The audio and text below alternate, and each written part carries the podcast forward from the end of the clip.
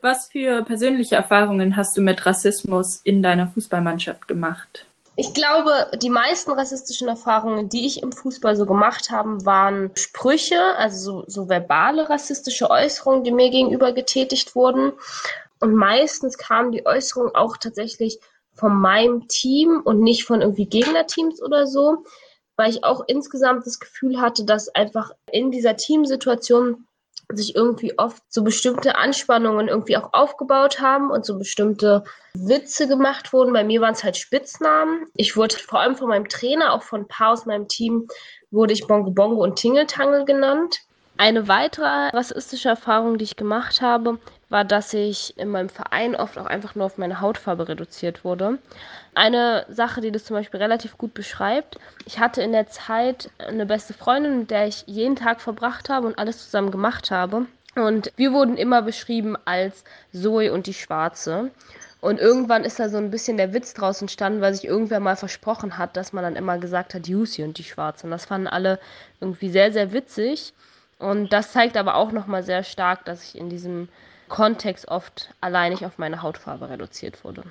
Und ich glaube, das, was ich als die rassistischste Erfahrung bezeichnen würde, die ich gemacht habe, war, als mein Trainer mir einmal bei einer Temporunde, also immer wenn wir irgendwas nicht gut genug gemacht haben oder so, mussten wir halt einmal um den Platz sprinten und mir einmal bei einer Temporunde hinterhergerufen hat, Bongo Bongo, der Wald brennt, renn um dein Leben. Und ich habe das Gefühl, es war 2015, denke ich, 2015, 2016, also es war so ein bisschen parallel auch zu dieser Geflüchtetenwelle, die da kam, der, die erste.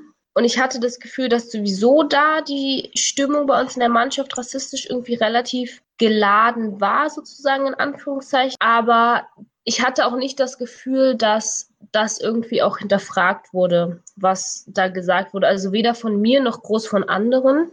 Also von den Leuten aus meinem Team, die haben das mitgemacht.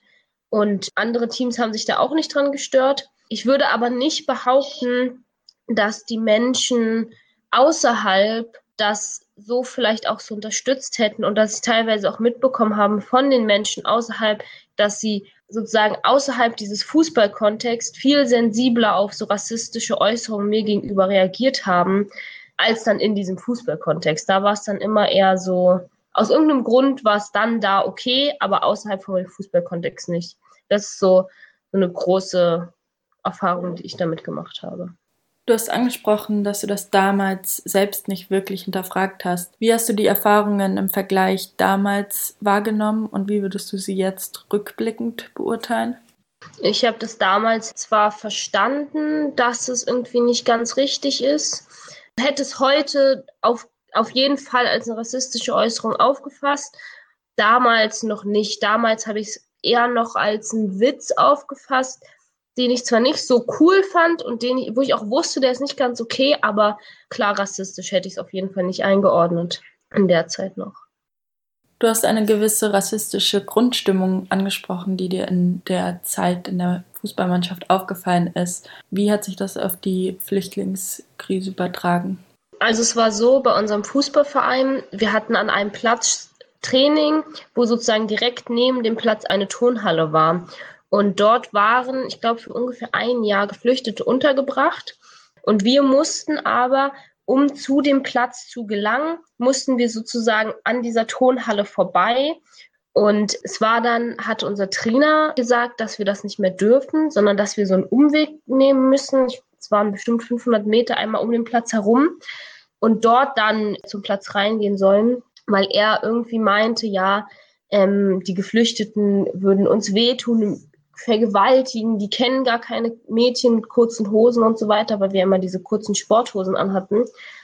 Und da gab es dann die Geschichte, wo wir, eine Freundin und ich, trotzdem immer diesen Weg gegangen sind, weil wir es nicht eingesehen haben, dass wir jetzt diesen Umweg laufen müssen, weil warum sollte uns auf diesem Weg irgendwas passieren? Und dann sind wir da lang gelaufen, obwohl wir es nicht durften und durften dann auch nicht mehr am Training teilnehmen. Also mussten zwei Stunden um den Platz laufen und sozusagen so ein bisschen warten, bis das Training vorbei ist und wir wieder nach Hause gehen dürfen.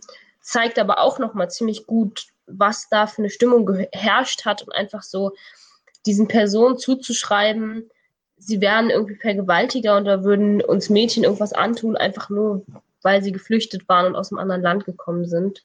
Haben Menschen in diesem Umfeld oder auch SchiedsrichterInnen zum Beispiel damals darauf reagiert oder sind eingeschritten, wenn sie mitbekommen haben, wie du genannt worden bist? Das ist tatsächlich nicht passiert. Das muss ich auch sagen. Es hat mich im Nachhinein auch ganz schön gewundert. Es hat sich nie, also meines Wissens nach, niemand beschwert. Es hat auch niemand ähm, das mal angemerkt oder ähm, irgendwie gesagt, hören Sie damit auf. Der Schiedsrichter hat auch nie oder die Schiedsrichterinnen haben auch nie den äh, Trainer irgendwie angesprochen und ihm gesagt, er soll es lassen. Da kam keine Reaktion, auch von den Mitspielerinnen von mir aus dem Verein. Auch die haben da nichts gesagt. Also da kam keine Reaktion zu den Äußerungen ähm, von dem Trainer. Was ist deine Einschätzung allgemein, wie die Thematik im Sport und im Fußball mittlerweile behandelt wird? Also, was mir auf jeden Fall auffällt oder auch aufgefallen ist, ist ja, dass bei ähm, schwarzen Spielerinnen immer die Körperlichkeit betont wird.